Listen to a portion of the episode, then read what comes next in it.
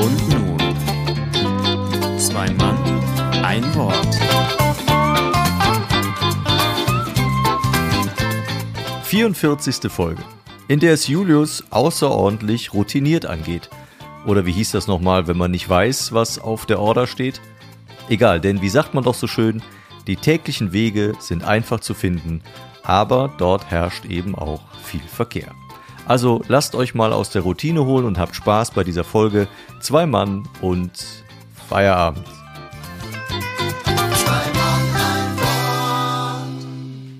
Du rufst das Ordnungsamt an. Ach du Scheiße. Es war nicht das Ordnungsamt, es gibt dafür so ein, quasi eine eigene Nummer. Ach du Scheiße. Aber auch nur, weil es mal unfair ist, weil man selber immer angeschissen wird. Uns hier Parknazi, die. Kennzeichen zweimal geklaut worden sind und dreimal ins Auto reingefahren wird. Und die stehen da mit ihrer Karre. Und damit herzlich willkommen zu Folge 44 im Thema Routine. Ich hatte mir eigentlich was anderes für die Einleitung überlegt, aber wir lassen das jetzt einfach so. Ähm, Ja, die Frage ist wollt- nur, wo steigen wir jetzt ein? Ne? Ich weiß gar nicht, wo, wo passt das gleich alles? Ach, gucken wir Das passt alles natürlich. mal. Ansonsten lassen wir es so langsam rein faden. Also wenn der Anfang nicht so sauber ist, dann hat's den Grund, weil du so ein Parknazi bist. Ja, ich stehe dazu. nee, man muss auch dazu stehen, wenn ja. man das mal macht. Ich habe das, glaube ich, noch nie gemacht in meinem Leben. Dann darf ich das jetzt auch mal hier. wo hast du angerufen? Sag nochmal. Nicht beim Ordnungsamt, sondern bei einer Nummer, die dafür zuständig ist, wo Autos parken dürfen und von nicht. Hast du auch schon so Druckspuren vom Kissen auf der Fensterbank vom vielen Gucken? Nee, nur die Nasenabdrücke sind Ah, am Fenster dran. Weltklasse. Nein, du darfst das, natürlich. Nein, ist dein gutes Recht als deutscher Bürger. Kannst du auch schon mal anrufen. Ja, ich kam mir auch schlecht vor. Oh. Aber ich habe das schon Ewigkeiten drüber nachgedacht und gestern war es dann soweit. Du könntest ja die ganz rabiate Methode wäre natürlich Luft rauslassen. Ne? Dann, also Lustigerweise ist da sogar schon auf der einen Seite von dem Auto so ein richtig fetter Kratzer drin. äh, kennst du Also keinen, wirklich von vorne bis hinten. kennst du keinen von der Polizei, der da irgendwie mal nachgucken kann, von wem das Auto ist? Ist das denn aus dem Haus bei euch? Weißt du nicht, ne? Nee. Vor allen Dingen ist jetzt unser Nachbar, der da sonst immer stand, der ist da ausgezogen. Und äh, jetzt, wie gesagt, seit Weihnachten, also jetzt über zwei Monate, stehen diese Autos unbewegt da und die, äh, der ganze Müll und Blätter sammelt sich quasi schon um die Autos drumherum. Und das eine ist auch ein fremdes Kennzeichen. Und es war dann auch das Argument, es kann ja auch sein, dass das geklaut ist und keiner weiß, wo es steht. Das stimmt. Vielleicht macht doch einer ein Sabbatical und hat das Auto da abgestellt. Das ist natürlich Ich weiß es bitter. nicht. Ja. Aber es war wirklich äh, hart, die Aussage dann wirklich so, doch, die dürfen da stehen, solange sie wollen. Und du packst einmal falsch rum und schon hast du die Und Arschkarte. kriegt zack ein Knöllchen, ja.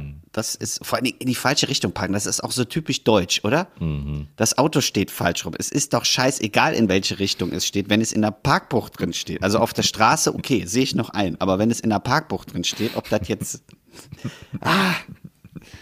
Dann ruft dann irgendwer an, der am Fenster steht und guckt, dass du in die falsche Richtung stehst. Ja, und du wolltest auch mal zurückschießen und hat's, Ja. hat nicht geklappt. Nee, und dann sagt dir die geklappt. Frau auch noch, ja, tut uns leid, ist erlaubt. Hm. Und ich sehe das schon kommen, dass dann wahrscheinlich nächste Woche das Ordnungsamt kommt und dann wir wieder ein Knöllchen haben, weil irgendwas falsch ist. Und Mach dem doch selber die schon. Kennzeichen ab. okay. Dann hätte ich mal welche in Reserve, falls unsere wieder Richtig, geklaut werden. so ist es. So, So, wie kommen wir jetzt in die Folge rein? Äh, Folge 44. Äh, hallo und herzlich willkommen. Äh, wir starten mit einer routinierten Folge und routiniert, wie es natürlich immer so ist, begrüße ich auch den lieben Markus auf der anderen Seite in der anderen Leitung. Hallo Markus. hallo Julius und ich äh, schwitze schon wieder, weil ich gelacht habe. Das ist immer gut. Ein guter Einstieg. Fühle ich mich wach. Ja. Ja. Ist eine Routine. Es ist eine Routine und äh, ich bin jetzt auch wieder froh, dass wir in die alte Routine reingekommen sind, weil letzte Woche mit den Unterschieden, das hat mich so, ich kam mir vor wie so ein äh, unvollständiger Mensch, dass ich dann das nicht den Abschluss bringen konnte und nicht die Einleitung. Es ist bekloppt, oder? Mhm. Aber es fühlt sich wirklich komisch an. Ich habe es aber noch nicht gehört, die Folge, muss ich sagen. Doch, ich habe sie schon äh, zweimal gehört, also Ja. einmal nur in der, in der Kontrolle und einmal dann noch normal und äh, dachte so, ah, da, da fehlt doch jetzt was. Ja. Was heißt denn Kontrolle? Kontrollierst du mich? Warum machst du das? Äh, Finde ich nicht gut. Ich flitsche schon, bevor wir die veröffentlichen, immer noch mal einmal durch. Also ich höre mir die nicht ganz an, aber ich gucke so, also ich gucke, da sind wir wieder beim Visuellen, ich höre dann noch mal eben durch, äh, um Ja, ja. Das finde ich jetzt nicht so nett von dir, dass du das auch online, während alle das hören, sagst. Finde ich. Ja. Julius kontrolliert mich, okay. Mhm. Hast, Hast du auch schon Sachen von mir notiert? rausgeschnitten oder was hast du schon? Nee, hast du nicht, ne? Ich habe so einen äh, audiotiven äh, Radiergummi und mache dann alles, was mir nicht gefällt. Die Folge ist echt schräg bis jetzt, muss ich. Also sie ist nicht routiniert, oder? Sie ist völlig weg von der Routine, merke ich gerade. Ja. Ja. So, und um jetzt den Bogen zu bekommen, endgültig in die Routine, ähm, fangen wir einfach mal an mit einer Frage, die mir direkt aufgekommen ist, wenn es um Routine geht. Und äh, damit können wir auch eine Kontroverse in diese Folge reinbringen. Ähm, wie viel Routine darf es sein, bis es zum Kontrollwahn wird? Gute Frage. Auf was beziehst du das denn? Auf alles oder auf einen bestimmten Teil?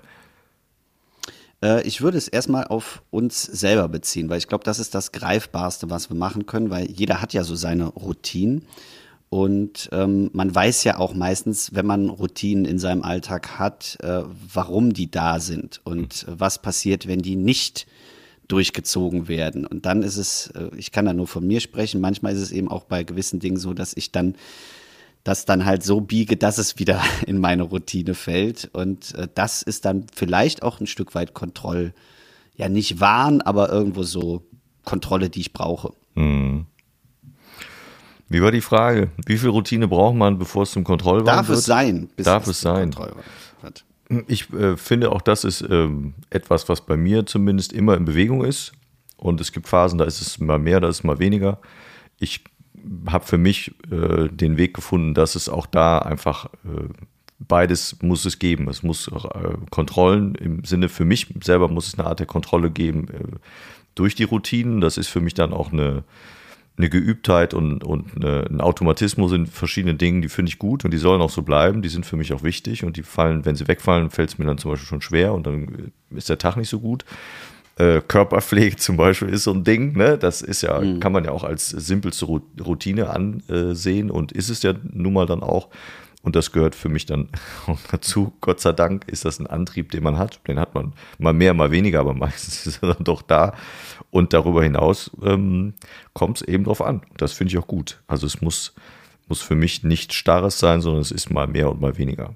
Ja. Und ansonsten finde ich, Routinen können einen sehr einschränken. Routinen können mich auch sehr entlasten.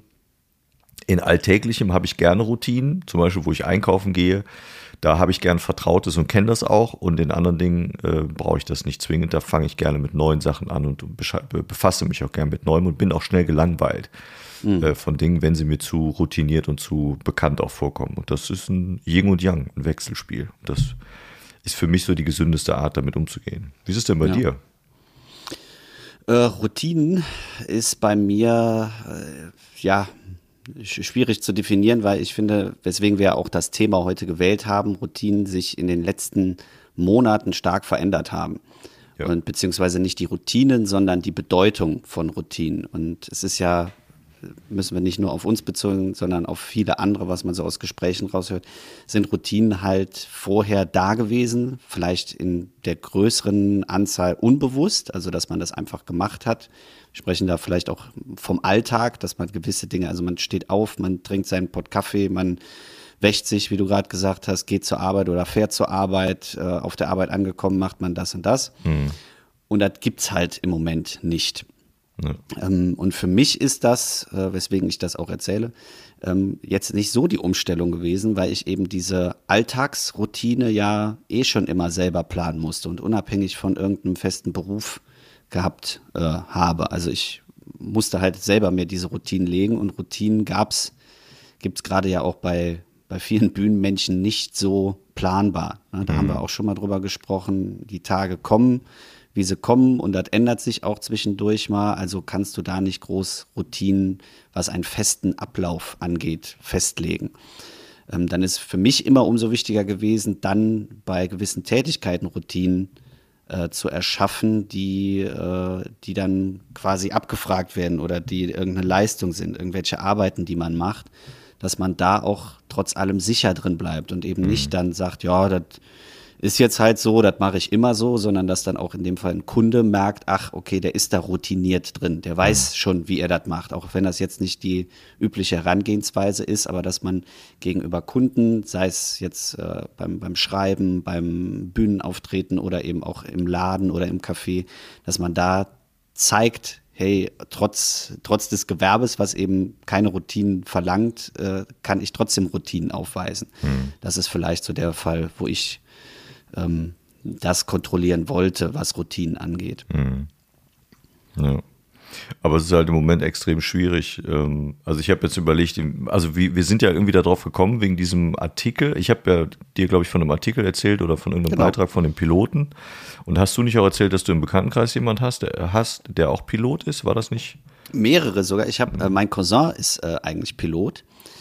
Ähm, da weiß ich aber gerade im Moment nicht, glaube, dass er da äh, ja nicht so viele Flüge machen kann und mhm. er hat da sehr viel für gemacht und äh, ist jetzt quasi, ja, wie viele andere auch in der Branche, ziemlich auf dem Trocknen sitzt er. Ähm, ich kenne aber auch noch einen, ähm, der ebenfalls bei mir in der Schule war und ähm, bin jetzt per Zufall auf einen Podcast gestoßen, auf einen äh, Flugmodus-Podcast heißt er. Mhm.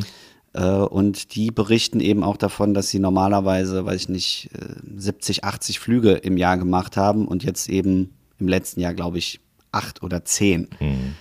Und äh, da kann man mal reinhören, wenn man möchte. So, die sprechen halt viel über ihre Reisen früher, also gar nicht so über den Ist-Zustand, wie es jetzt ist, sondern die gucken eher auf das, was gewesen ist. Ja, das war so der, mhm. Ja. den man dazu mal geben kann. Und das ist ja, ja wirklich erschreckend, ne, dass man jetzt überlegt, wenn man jetzt in ein Flugzeug steigt, dann machen das Leute, woher auch, die diese Routinen vielleicht im Moment nicht so haben, wie sie sie machten.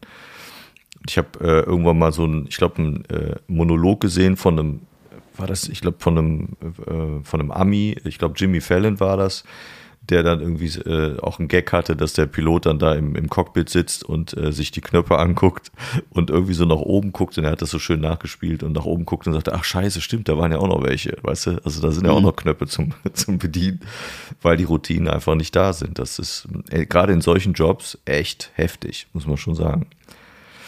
Ah. Ich denke aber, dass äh, da ist es vielleicht das Bildlichste, was man sich so vorstellen kann und denkt so, ja, fuck, was machen die denn, wenn die nicht mehr in der Routine sind? Ähm, da gibt es aber ja auch so, ähm, das hatte ich auch mal gesehen, dass die sich quasi jetzt durch so Flugsimulatoren mhm. äh, fit halten, weil das eben in dem Fall ja auch äh, Menschenleben dran hängen, wenn die jetzt mal eben so sagen, ach, ich weiß nicht mehr, ob das jetzt der Knopf oder der Knopf war. Also ich glaube, das ist auch deren nicht Hauptbeschäftigung, aber ein wesentlicher Bestandteil, was sie jetzt machen müssen, ist eben in diese Flugsimulatoren reingehen und eben, um eben in diesen Routinen auch drin zu bleiben. Mhm.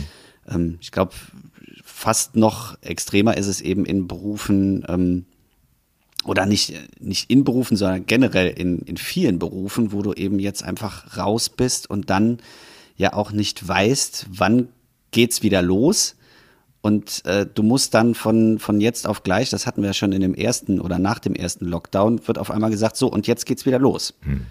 Und du musst dann wieder loslegen. Sei es jetzt morgens wieder aufstehen, zur Schule zu gehen, sei es jetzt äh, in der Gastro wieder deine Bestellung zu machen, sei es jetzt äh, äh, Friseurhandwerk, Termine zu machen. Also all das, was quasi äh, eingestampft worden ist, über einen schleppenden Prozess wird jetzt auf quasi, jetzt geht's wieder los äh, in eine, ja, du musst wieder in deine Routine reinkommen. Das finde ich ist, glaube ich, in allen Berufszweigen sehr schwer. Ja, aber ich, also mein Gefühl sagt mir, dass es auch dann sehr schnell wieder geht, oder meinst du nicht?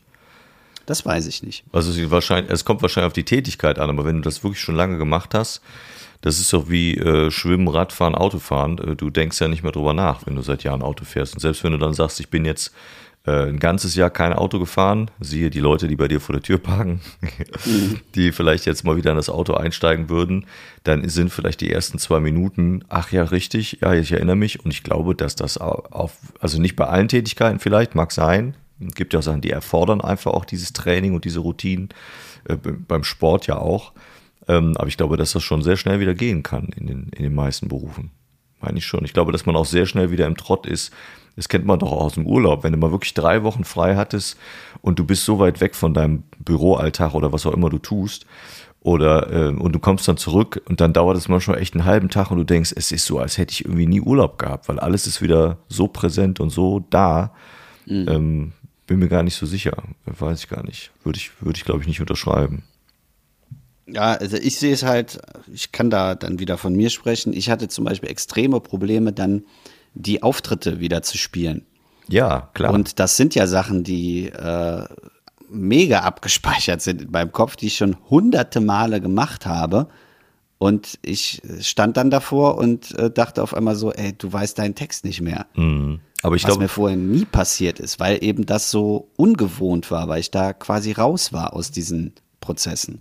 Ja, aber ich glaube, da kommt noch hinzu, dass du ja auch nicht in der alten Situation warst, wie sie eben vor dem Lockdown war oder vor der äh, Pandemie war, sondern auch die Gegebenheiten haben sich ja verändert. Ne? Da machst du das online, da machst du es vor nur zehn Zuschauern oder die sitzen alle weit auseinander. Es ist ja trotzdem für alles, es ist ja eine neue Situation. Und ich denke, aber das ist dann ja für die anderen auch so. Ja, ja nehmen, aber es geht nehmen wir ja jetzt mal Gastro oder so. Du, da wird, glaube ich, die wenigsten Gastronomen werden dann direkt wieder so loslegen, wie sie das vorher gemacht haben, weil eben die Situation sich ja auch geändert hat. Ja, aber du bist ja auf der Bühne unter einer gewissen Anspannung und ein Kellner oder eine Kellnerin wird das nicht sein. Das ist ja dann wirklich ein Beruf wie. Ja. Weißt du, das, das ist ja so diese Besonderheit. Warum auf der, auf der Bühne was abzuliefern, ist ja was anderes, als regelmäßig jeden Tag ähm, Menschen zum Beispiel zu bedienen. Da kommt eine ganz andere Routine auf, das glaube ich schon. Ja. Übrigens wusste ich gar nicht, warum Routine Routine heißt. Also es ist ja ein französisches Wort, was man sich denken kann. Und ich hatte ja nie Französisch äh, in der Schule, aber das ist wohl übersetzt so viel wie die Wegerfahrung. Das fand ich schön, das kannte ich nicht. Bist du noch da? Bist du jetzt eingeschlafen? Ja, ja, ja, ich habe gerade. Äh, Willst du jetzt mit mir nicht mehr reden, weil ich anderer Meinung bin? Was ist los? Nein, alles gut. Also, ich wusste es nicht, so wegen Wegerfahrung. Fand ich schön. Weißt du? Ja. Ich hätte man drauf kommen können wegen Route. Ja, richtig. Na wirklich, da, da, da kommt es ja, ja, scheinbar her. Ne? Route, der hat Route gesagt, einfach so.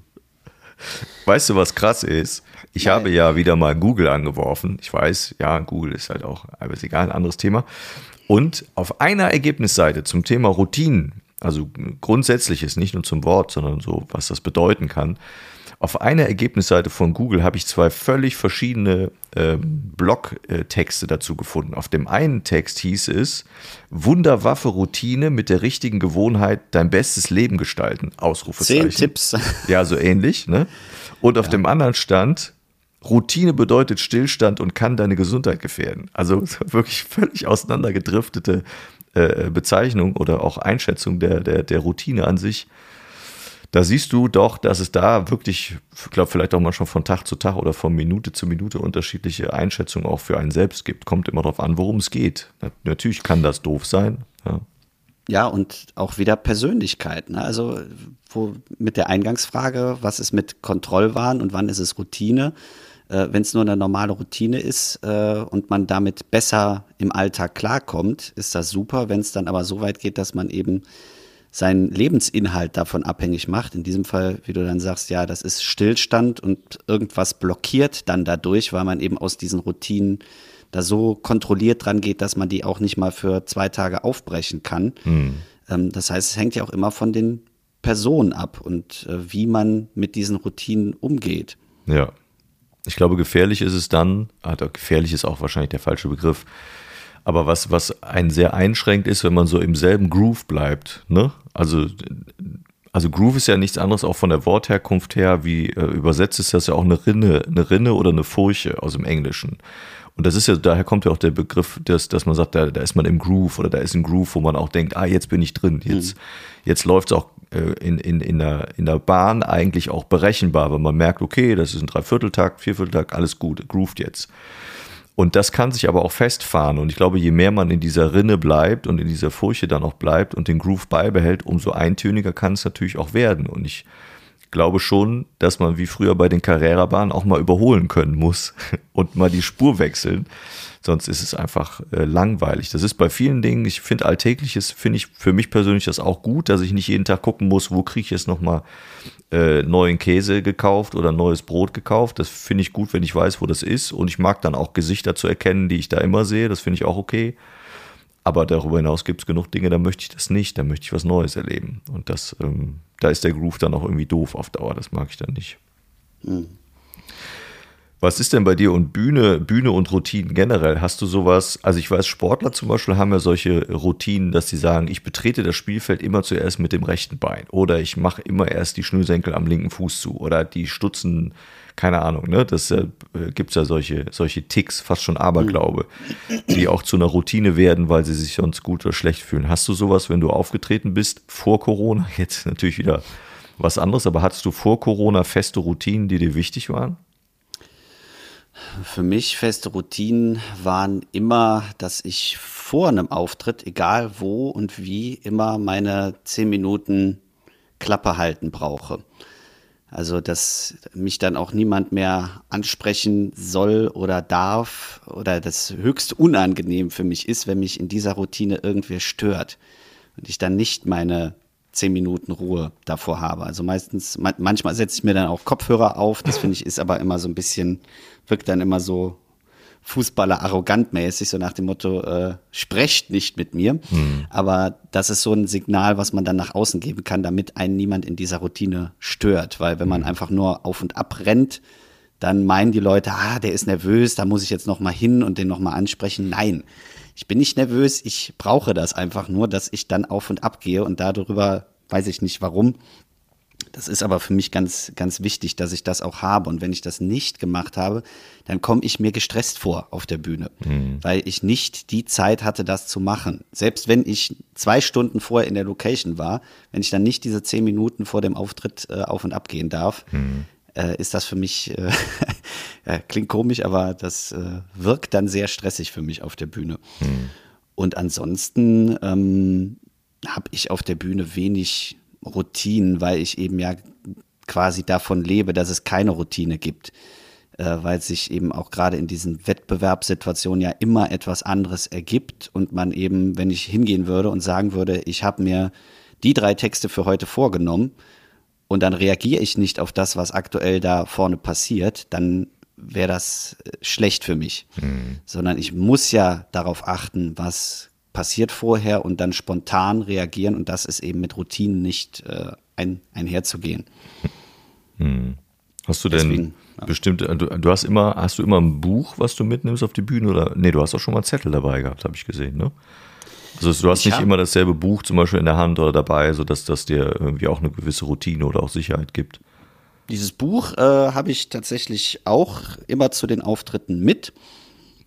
Ähm, da stehen alle meine Texte drin, beziehungsweise die, die fix sind, die auf jeden Fall fertig sind. Und das nehme ich immer mit auf die Bühne. Also mhm. das liegt dann immer irgendwo. Ich Ach habe so. das auch schon ein paar Mal vergessen, weil ich es einfach auf die Bühne gelegt habe und dann ohne Buch abgegangen bin. Das hast du mal letzt erzählt, dass du nach längerer Zeit dann dein Buch wiederbekommen hast. Ne? Genau, ne? und da habe ich gemerkt, eigentlich brauche ich es gar nicht. Mhm. Also ich habe das sonst immer mit und immer in der Hand. Ich habe auch teilweise auf der Bühne gestanden, das Buch aufgeschlagen gehabt. Äh, da stand aber gar nichts drin. Also da sind auch leere Seiten drin und habe dann einen Text vorgetragen und die Leute dachten, ich würde es vorlesen, aber ich hatte leere Seiten vor mir liegen. Mhm. Das hat dann aber eher was damit zu tun für die Performance.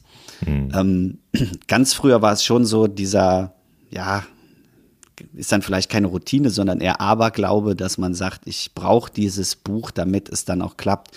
Ich habe das jetzt wieder angefangen für diese Online-Sachen, weil ich, wie gesagt, einen Auftritt ziemlich äh, nicht versendet habe, aber einfach nicht mehr wusste, äh, wo der Text ist habe ich mir das Buch einfach wieder vor die Füße gelegt. Das mhm. hat dann keiner gesehen, aber ich wusste es im Kopf, okay, ich habe das Buch und ich kann dann auch nachgucken. Und äh, Text, äh, Textzettel nehme ich dann mit auf die Bühne, wenn es neue Texte sind. Mhm.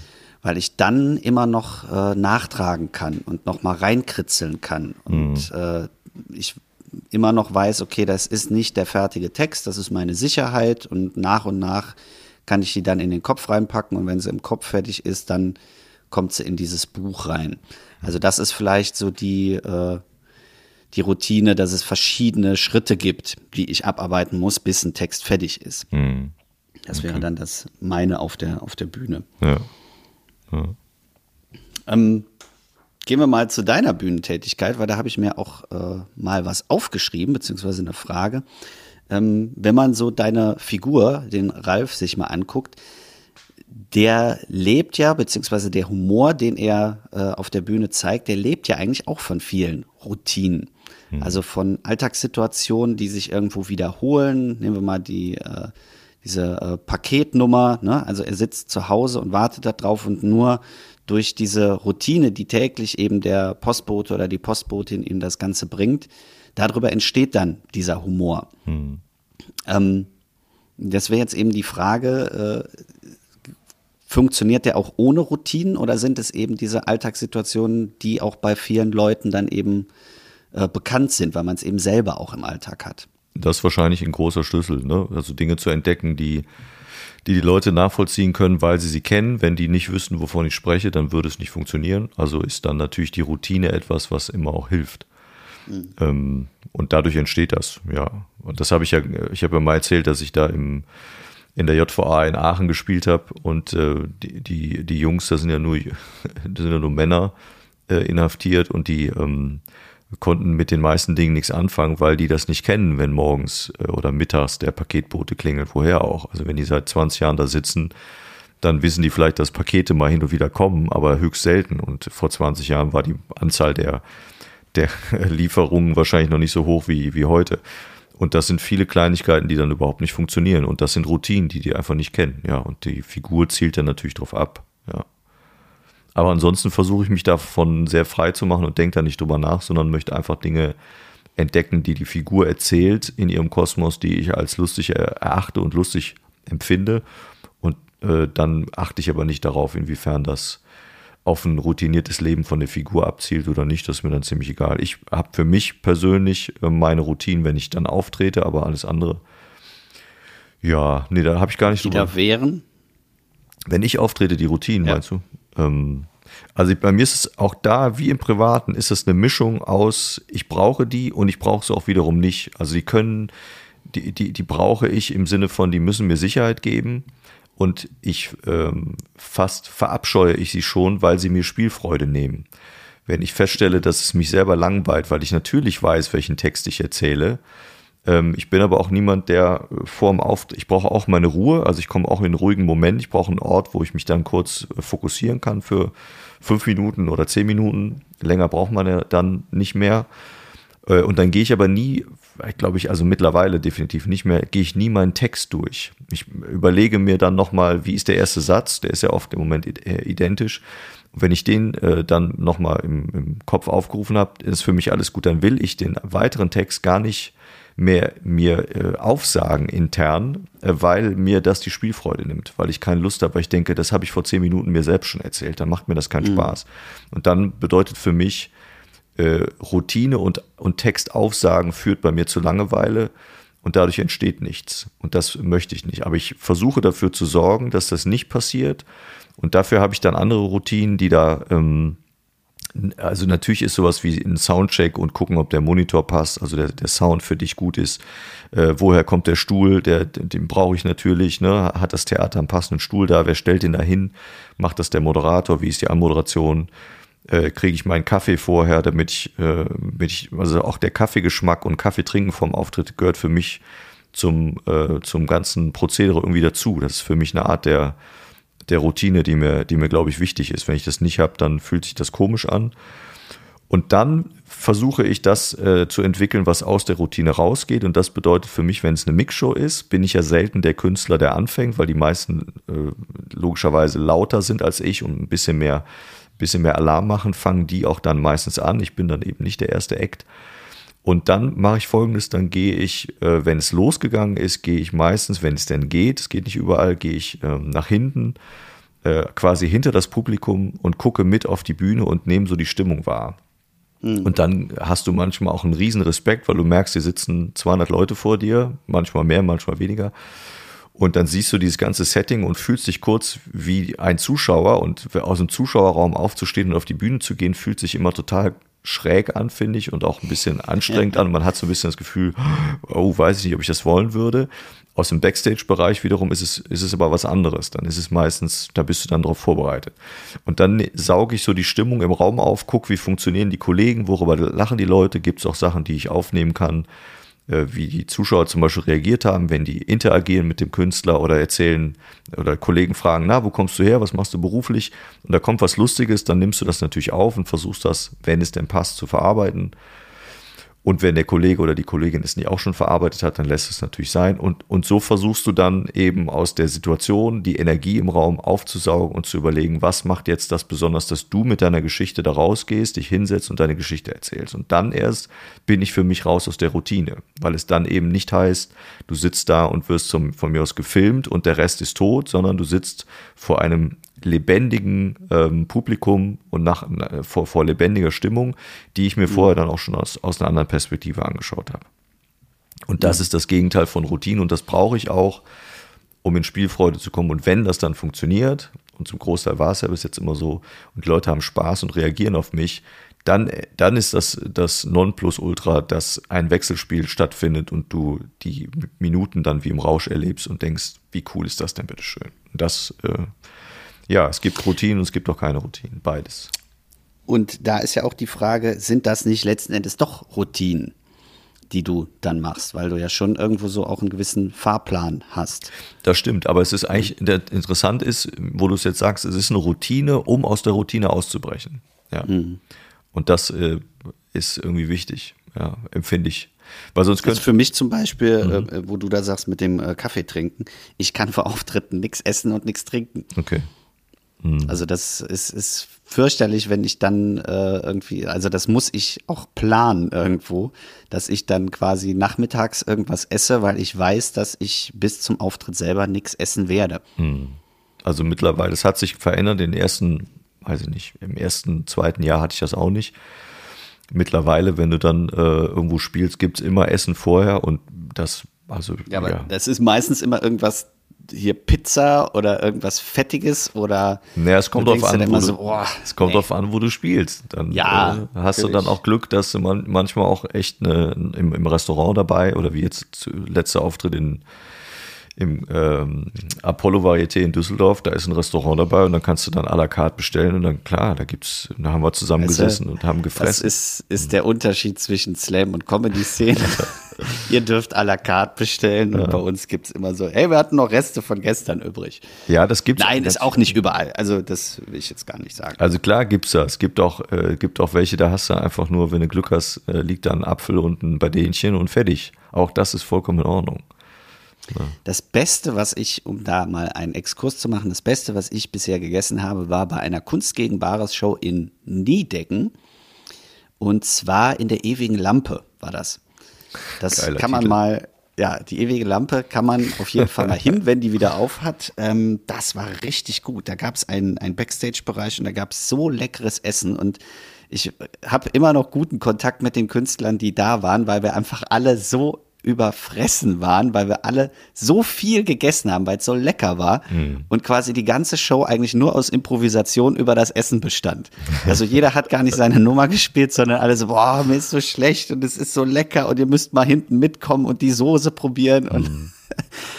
also das kann dann quasi war ein negativ-positiv-Beispiel. Ich erinnere mich noch an einen, äh, an aller, ich glaube, mein erster Auftritt bei, bei der Pop-Up-Comedy, da gibt es ja eine Nachwuchsshow ne, von, äh, hier von meiner Agentur und die machen ja. eine Nachwuchsshow, Pop-Up-Comedy Stars von morgen. Die haben dann einen Stargast und äh, dann irgendwie vier oder fünf Nachwuchsleute und da bekam ich dann auch die die Einladung und da stand, glaube ich, irgendwo am Zettel da auch äh, wegen Essen, ob ich vegetarisch oder nicht vegetarisch und so weiter. Und du liest das so und denkst, wie, ihr fragt mich jetzt, ob ich vegetarisches Essen brauche oder nicht. Was ist das denn? Wie krass ist das denn, bitteschön? Das ist so, äh, äh, ja, keine Ahnung. Ist echt, darf ich mir das sogar aussuchen? Das ist schon, das ist schon besonders. Das, das war schon cool.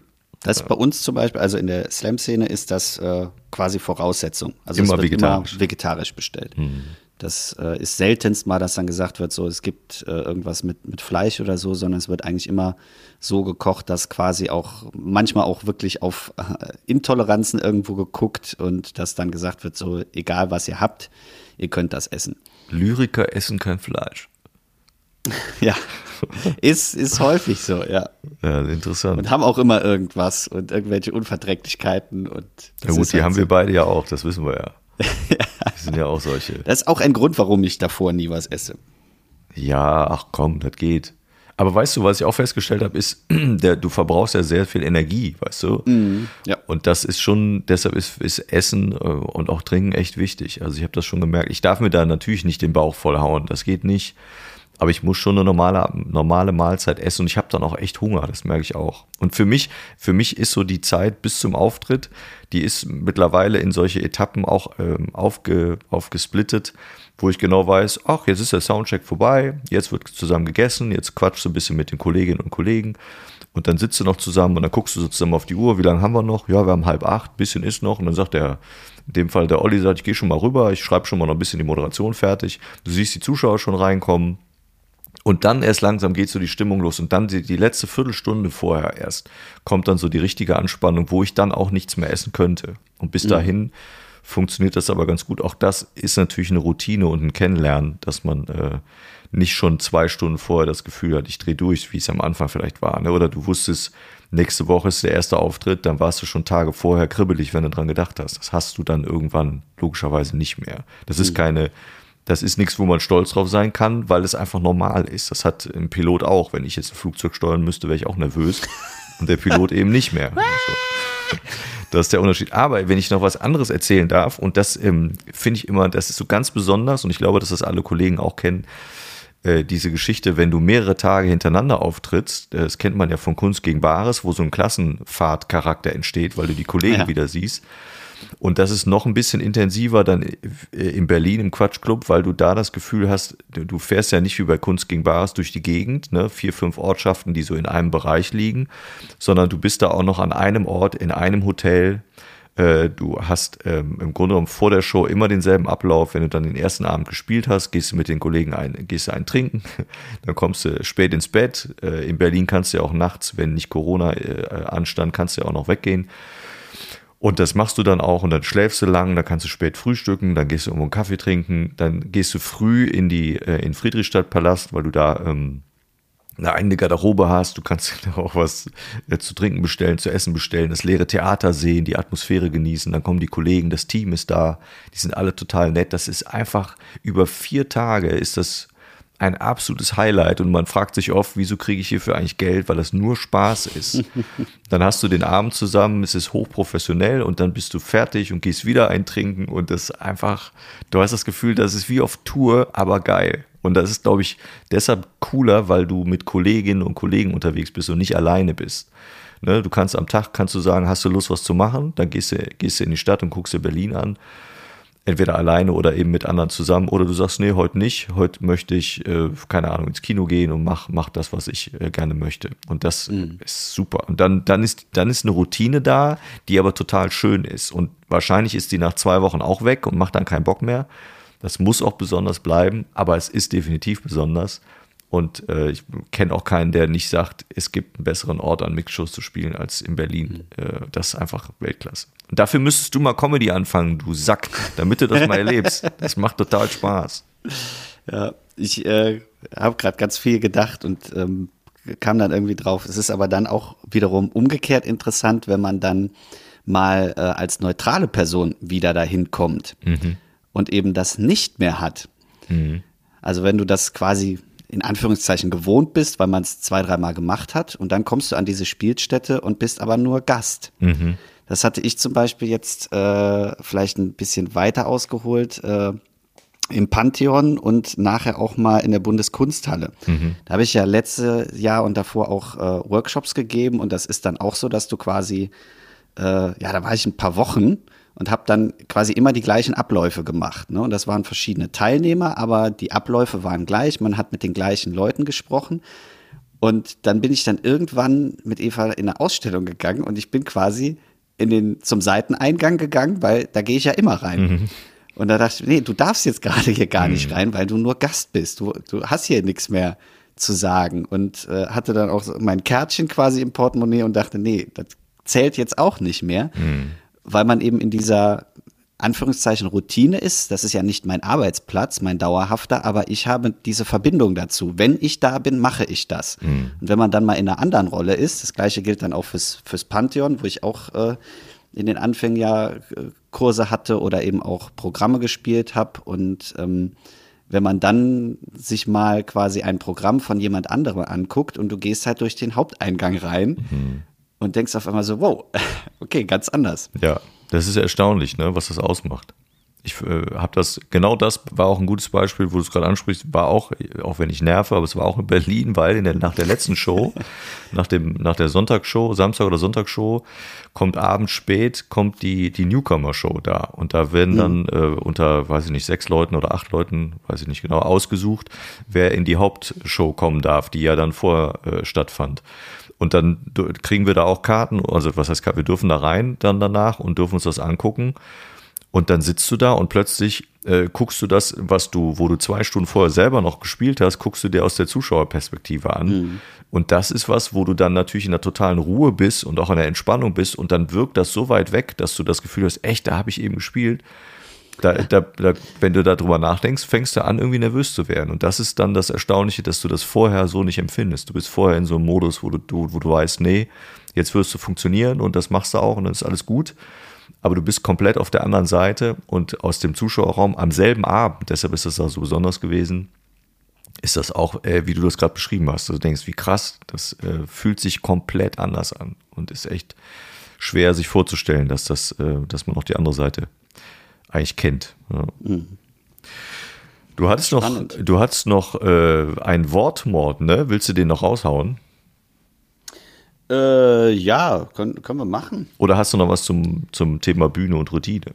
Ich, ich bin, ohne Witz, ich bin ein bisschen durcheinander heute, weil Ja. irgendwie dieser Anfang, der hat mich echt rausgebracht. Ich habe hier noch ein paar Sachen stehen. Ja, Ähm, mach. Äh, und zwar wollte ich eigentlich die Überleitung äh, schaffen, äh, weil wir gerade auch so viel über Essen gesprochen haben, dass ja auch gerade Essen eine Routine ist, die einem nicht mehr unbedingt auffällt, aber die mir schon irgendwo wichtig ist. Oder auch als Kind, finde ich, als, als Kind prägt das einen, dass so, ich weiß gar nicht, ob das heute noch so ist, aber dass so feste, äh, wie sagt man, Essenszeiten gibt oder gab. Und das war bei uns früher, war das zum Beispiel Kaffee. Also als, äh, als Kind äh, habe ich immer im Kopf, dass es bei uns nachmittags Kaffee und Kuchen gab. Jeden wie viel, Tag, Wie viel Uhr denn? Äh, drei, vier Uhr.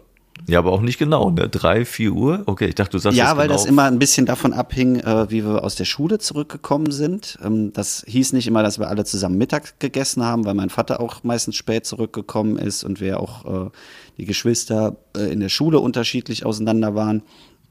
Aber es war irgendwie so Kaffee, das egal was was war, also ob man jetzt arbeiten war oder irgendwas noch gemacht hat, war irgendwie so immer der Drang irgendwann so jetzt müssen wir aber auch Kaffee trinken. Mhm. Und da wurde einfach unfassbar viel auch erzählt. Also es war nicht nur die reine Nahrungsmittelaufnahme, Ja. sondern ähm, das diente auch immer dem, dem Austausch irgendwo. Ja. Und äh, das ist irgendwie bei mir bis, bis heute noch drin. Und das fällt mir auch echt schwer, weil das ist unrealistisch, dass man das jetzt noch so hinbekommt, weil jetzt müsste ich mich zum Beispiel heute alleine an den Tisch setzen und sagen so, ich, esse mir jetzt ein Stück Kuchen. Aber auch das mache ich manchmal. Dass äh, wir uns irgendwie dann so ein, sagen, okay, jetzt äh, backt man mal einen Kuchen oder einen Brownie oder sonst was, dass man einfach dieses, wir setzen uns jetzt mittags oder nachmittags in dem Fall hin und essen dann zusammen, damit man in diesen Austausch kommt. Und äh, das finde ich, ist so irgendwie eingeprägt. Und ich glaube, das haben ein paar Leute, dass man so übers Essen sich Routinen schafft. Ja, ja, das haben ein paar. Kuchen und Teechen oder so. Hm. So, und das Zweite, was ich auch noch loswerden wollte, wie gesagt, es ist chaotisch, aber ich möchte es trotzdem loswerden, ist, ähm, was ich im Moment spannend finde, dass man vor einem Jahr oder so oder vor zwei und auch gerade in der Schule, bei mir war das so, dass man immer den Drang hatte, wir müssen am Wochenende was machen. Das war immer quasi die, von Montag bis Donnerstag ging es darum, was machen wir am Freitag. Das war Pflicht, da gab es nicht so viel anderes, sondern es musste immer der Freitag und der Samstag sein. Und das setzt man ja, also wir haben das in unserem Freundeskreis quasi auch fortgeführt, dass wir immer gesagt haben, ja, am Wochenende treffen wir uns aber. Und da denke ich mir, warum? Also man ist doch halbwegs erwachsen und kann ja jeden Tag die Woche was machen. Da haben wir letztens noch drüber gesprochen, dass, dass es ja eigentlich Blödsinn ist. Klar, es gibt Leute, die dann auch früh raus müssen, aber man ist ja auch nicht mehr in dem Alter, wo man dann bis drei, vier Uhr durchzecht oder so. Und man immer noch im Kopf hat, ja, am Wochenende machen wir was. Und selbst jetzt, wo Corona ist und man ja auch nichts machen kann, verabreden wir uns trotzdem für ein Skype- oder Zoom-Meeting für Freitag oder Samstag. Da, vollkommener Blödsinn.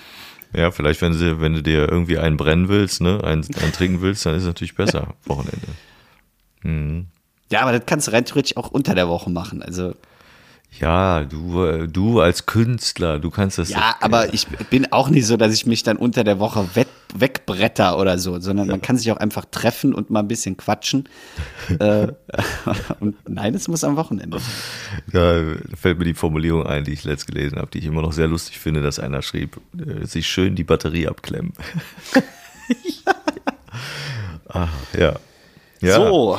Ja, Ja. es tut mir leid für das Unstrukturierte heute. Es fehlte ein wenig die Routine. Ich muss mich da noch wieder reinfinden. Ähm, aber Wortmord. Mhm. Wortmord der Woche. Wir kommen nun zum Wortmord der Woche.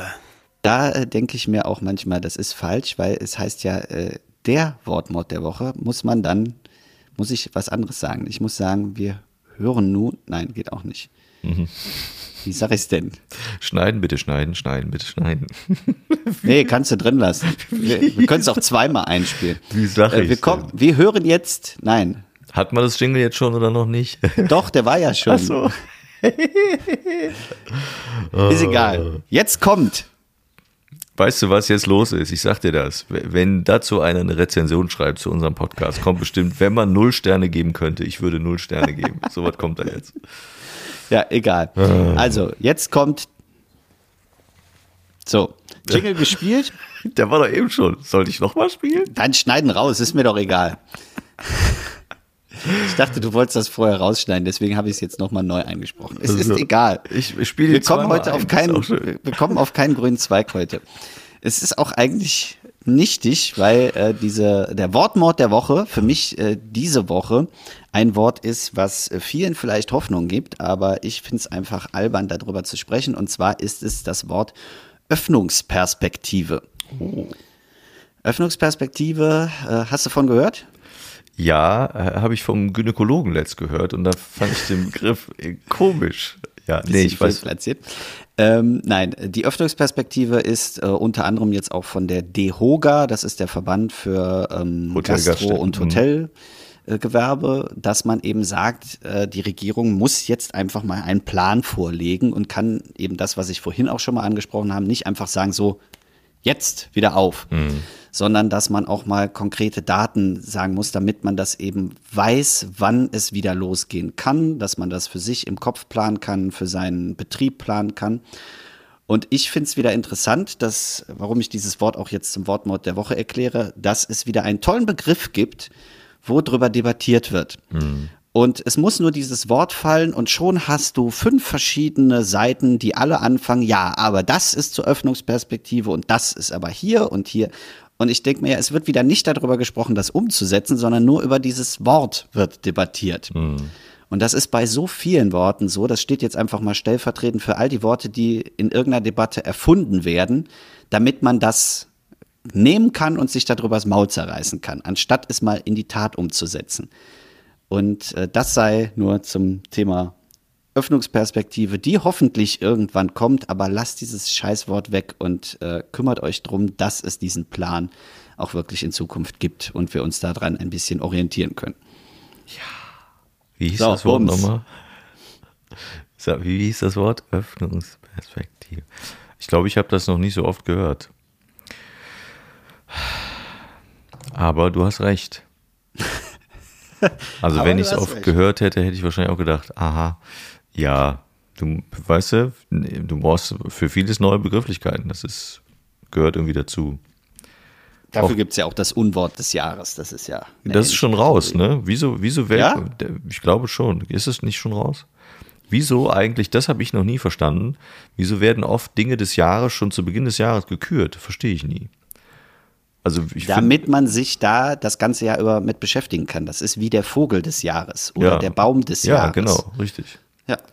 Ja, aber Das wäre ja doof, wenn dann das Jahr vorbei ist. Das ist ja, die Ehre gebührt dem dann gar nicht, sondern ja, übrigens 2020 wäre das der Baum so und so wahrscheinlich, gewesen. wahrscheinlich denke ich dazu sehr in äh, zum Beispiel Sportkategorien oder sonstiges oder auch in zum Beispiel Musik. Äh, wenn ich sagen würde, Person X ist Künstler des Jahres am 1. Januar, dann denke ich ja, weiß er doch noch gar nicht. Vielleicht ist er dieses Ja. Jahr aber auch nicht gut. Oder der Fußballer des Jahres, weiß, vielleicht spielt er dieses Jahr nicht gut, weißt du? Das ist ja auch rückwirkend. Ja, ja, Aber genau. die anderen Sachen, da dient es ja, um die Aufmerksamkeit da drauf zu legen. Mhm. Das ist ja nicht, dass die Amsel letztes Jahr extrem viel geleistet hat, sondern dass man sich einfach mal um den Vogel kümmert und man den Augenmerk darauf legt, was man äh, dem Gutes tun könnte. Ja, ja, der, auch der Vogel braucht eine Öffnungsperspektive. Selbstverständlich. Nistkastenlöcher 16 Millimeter. Jawohl, kann man schön, kann man schön bohren. Habe ich äh, dafür nicht gemacht, aber so ein ähm, Forstner Bohrer kann ich da sehr empfehlen. Sind sehr teuer, aber gutes, gutes Zeug. Willkommen zum Handwerker-Workshop. Hast du noch was? Boah, ey. Nee, ich höre auf, ich höre besser auf. Es war heute kein guter Tag. Gar nicht so routiniert, wie wir gedacht haben, irgendwie. nee. Komischer Einstieg, komischer Ausstieg. Da siehst du, dass das eben wichtig ist, dass man so gewisse Routinen auch äh, hier bei uns im Podcast einfach äh, durchführt und Ja. sich daran orientieren kann und über den Einstieg auf das Hauptthema kommt. Und wenn man das zweimal in Folge einfach zerstört bekommt, dann ist man halt einfach auch raus. Nächste Woche, Folge 45, machen wir das anders. Ja. Ist auch schon eine ganz schöne Routine, dass wir jetzt seit 44 Wochen jede Woche diesen Podcast machen. Ne? Jede Woche. Frag mich nicht, wie ich das aushalte. Jede Woche. Ja, du kannst ja nochmal Kontroll hören, ob das dir wieder alles passt. Das hätte ich jetzt nicht sagen dürfen. Jede Woche. Na, mir ist das völlig egal. Das macht mir nichts aus. Mir ist das völlig egal. Ich lade eh eine andere Version hoch. Genau. Das ist ja nicht die, die ich dir zur Verfügung stelle nach dem Schnitt. Das ist was anderes. Ich bin doch nicht doof. so die Julius-Spielwiese und der Rest Genau. ist dann. Da bist doch nur du drin, weißt du? Ach nee. Ja, Haben wir trotzdem. es geschafft, oder? Fand ich aber trotzdem, äh, ich fand es trotzdem interessant. Also gerade was du so mit Routinen und Bühne erzählst, das finde ich immer wieder spannend. Deshalb finde ich das gut. Dito, hast du noch Grüße? Grüße. Habe ich vergessen. Muss mir jetzt spontan welche ausdenken. Nee, komm, dann lass es. Warum? Dann, Dann gibt's- die, dann kriegen wir- dann kriegen wir wir die Folge Post. einfach in Sand gesetzt. Dann, krieg, dann kriegen wir Post und Leute sagen, äh, du hast die Grüße vergessen. Das ist nicht gut. Ich hatte, ich hatte tatsächlich irgendwas. Wen wollte ich denn grüßen? Ach so, doch. Siehst du? Darf ich? Ja, ich wusste, dass du Grüße hast, deshalb habe ich diese Woche keine. Nee, fällt mir gerade wieder ein. Und Ja, ja. zwar geht das an den Mann, ich weiß nicht genau seine Berufsbezeichnung, aber derjenige, der irgendwie ähm, Vorstandsvorsitzender von der Mars-Vereinigung ist, also von der Mars-Forschung von der EU, der hat einen sehr klugen Satz gesagt. Und zwar ging es darum, äh, der Reporter hat ihn gefragt und gesagt, ähm, wie sieht's denn aus, äh, warum müssen denn Menschen auf den Mars? Also macht es Sinn, Leute auf den Mars zu senden, damit die den besiedeln? Weil das ist ja Inhalt seiner Forschung quasi, dass man Sonden dahin schickt und den Mars erforscht, äh, wie die Atmosphäre da ist. Und dann hat er gesagt, nein, äh, wenn ich jetzt an dieser Stelle mal äh, Stephen Hawking widersprechen darf, ein genialer Mann, aber was er vor Jahren gesagt hat mit, ähm, wenn wir weiter mit der Erde so umgehen, müssen wir uns einen neuen Planeten suchen. Das fände er Schwachsinn, weil äh, er dann das damit begründete, dass er eben gesagt hat, ähm, es macht ja keinen Sinn, also die Erde ist der beste Planet für uns Menschen. Es gibt keinen anderen. Wir können noch so weit forschen. Es gibt keine andere Möglichkeit. Und das darf niemals die Ausrede sein, unseren Planeten so scheiße zu behandeln, wie wir das im Moment machen, dass wir sagen, ja, wir können ja auch auf einen anderen Planeten. Und das fand ich eine sehr schöne Idee dahinter, obwohl das ja quasi sein Ziel ist, das zu machen, dass er trotzdem sagt, Leute, das darf keine Ausrede sein und deswegen schöne Grüße an diesen Herrn. Ja. Und äh, gibt eh Dinge, die besser sind als äh, Mars. Snickers ist Weltklasse. Also, ist. Damit hast du die Folge jetzt gerettet. Aber ich habe hab verstanden, was du sagen wolltest. Ja. Ja. ja. Hat er Ich nicht auch. Unrecht. Ja, gut. Und es so. wird andere Planeten geben, die bewohnbar wären. Da kommen wir aber niemals hin, aus anderen Gründen. Das ist wiederum das Thema Ja, der das- nächsten Folge, wenn es um Atomphysik geht und Co. Nein, das hat er auch gesagt. Es macht einfach keinen Sinn, das zu erforschen, weil wir das gar nicht schaffen würden Nee. in der Zeit. Das sind also Mars und äh, was ist die Venus? Bitte. Ja, doch.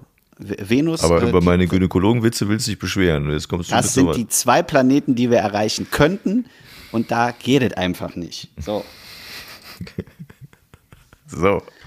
Machen wir auch mal eine Folge drum. Machen Warum Deckel drauf. Reisen ins, äh, ins Weltall nicht sinnvoll sind. Wenn der Westerwald doch so schön ist. Alles Von der Atmosphäre Fähre bestimmt gleich. Ähm, wir schließen diese Folge. Ich hoffe, ihr, ihr kommt irgendwie durch diese Folge durch. Ihr könnt auch gerne einfach durch äh, hin und her und äh, werdet sicherlich die gleiche Struktur, als wenn ihr von vorne bis hinten durchhört. Aber vielleicht diente diese Folge auch einfach mal, um die Routine durchzubrechen und euch aus dem Zwei-Mann ein Wort Podcast Flow rauszuholen. Und ähm, falls ihr Anregungen habt, dann könnt ihr das gerne äh, feedbacken an folgende Adresse. zmewpodcast at gmail.com, also zweimal ein Wort, zmew abgekürzt, podcast at gmail.com. Komm, komm, komm, komm. Das sollte eure Routine werden, diese Adresse vorne eingespeichert zu haben, dass ihr die jeden Tag seht. Und damit verabschieden wir uns hier aus dem Homestudio im Nirgendwo, weit Radio entfernt auf dem Mars. Und wünschen euch eine schöne Woche. Man hört sich in diesem Sinne. Tschüss und bis im Sommer. Mann, was ist das denn?